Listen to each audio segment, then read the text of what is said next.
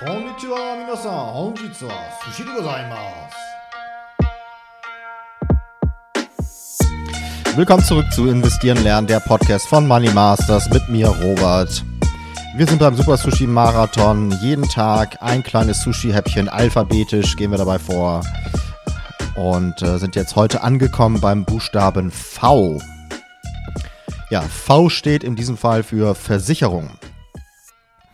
Ja, erstmal Versicherungen sind was Notwendiges, aber man sollte natürlich nicht überversichert sein.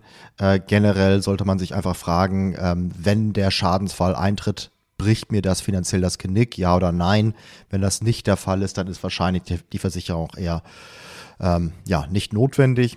Ich habe das Ganze dementsprechend hier aufgeteilt in drei Bereiche. Notwendige Versicherung, eventuell sinnvolle Versicherung und unnötige Versicherung. Gehen wir das Ganze mal durch. Zunächst mal zu den notwendigen Versicherungen. Da gibt es natürlich so die Klassiker, Haftpflicht, Krankenversicherung, ähm, auch Berufsunfähigkeitsversicherung durchaus sinnvoll, weil wenn dann doch mal der Fall eintritt, dass man nicht mehr arbeiten kann, nicht mehr Geld verdienen kann, dann ist das natürlich schon finanziell sehr, sehr brenzlig. Ähm, dann auch Unfallversicherung für Kinder. Warum für Kinder? Weil wenn man als Erwachsener eine Berufsunfähigkeitsversicherung hat, dann ist es eigentlich nicht notwendig. Wenn nicht, dann sollte man natürlich auch als Erwachsener über eine Unfallversicherung nachdenken. Ähm, Kfz-Versicherung ist natürlich auch gesetzlich vorgeschrieben. So, jetzt zu den eventuell sinnvollen Versicherungen.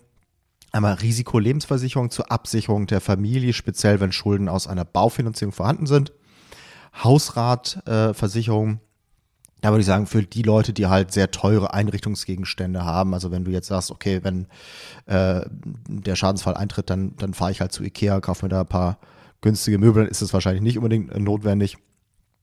Aber wie gesagt, das muss dann jeder entsprechend äh, individuell prüfen für sich.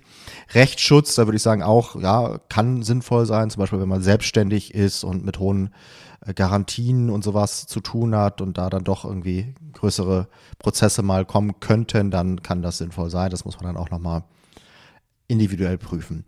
Ähm, eventuell private Krankenzusatzversicherung ja, das ist halt dann auch so, kann, muss nicht, muss man dann für sich prüfen. Auslandskrankenversicherung würde ich sagen, speziell, wenn man außerhalb der EU sich häufig aufhält, kann das sinnvoll sein. Jetzt kommen wir zu den unnötigen Versicherungen. Einmal Kapitallebensversicherung, intransparent, unflexibel. Besser wäre halt die schon genannte Risikolebensversicherung, um die Angehörigen abzusichern. Dann Glasversicherung, ähm, der seltene Fall, dass da mal eine Fensterscheibe zu Bruch geht. Das kann natürlich passieren, klar, aber der wird einen dann finanziell in der Regel nicht das Genick brechen. Reisegepäckversicherung. In der Realität ist es so, dass hier die Versicherung meistens nicht ausgezahlt wird, äh, da man halt nachweisen muss, dass man quasi direkt auf dem Gepäck saß, als es entwendet wurde.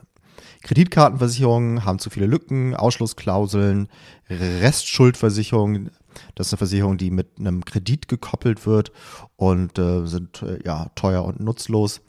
Ähm, Reparaturversicherung, da denke ich an Handy, Notebook, Waschmaschine, lohnt sich finanziell eigentlich nicht und äh, der Schadensfall bringt einen dann eigentlich auch äh, finanziell nicht um. So, das waren diese drei Kategorien. Jetzt noch ein paar abschließende Tipps. Ähm, einmal Versicherungen kann man halt jährlich zahlen, das ist dann günstiger als monatlich oder quartalsweise. Laufzeit vielleicht beschränken auf ein Jahr, weil ja jährlich dann auch die Prämien steigen. Und dann kann man dann zum Beispiel im November auch prüfen, ob ich, ähm, ähm, also nicht nur die Versicherung, sondern vielleicht auch das, den Handytarif überprüfen und eventuell zum neuen Jahr wechseln oder halt bei der bestehenden äh, Versicherung dann sich nochmal neu als Neukunde einbuchen lassen. Äh, das ist auch Verhandlungssache. Ähm, Haftpflicht, da vielleicht so die Deckungssumme bei mindestens drei Millionen Euro ansetzen. Das so nochmal als letzter Tipp. Ja, das war's zum Thema Versicherungen, zum Buchstaben V. Morgen geht's dann weiter mit dem Buchstaben W. Bis dann. Ciao, ciao. Kurze Ergänzung noch, und zwar mein Buch Der Weg des Investors, wie man als Einsteiger seine Strategie findet und zum Meister des Investierens wird, gibt es jetzt als kostenloses E-Book zum Download und zwar unter folgender URL money-masters.de slash Buch. Nochmal kostenloses E-Book unter folgender URL money-masters.de slash Buch.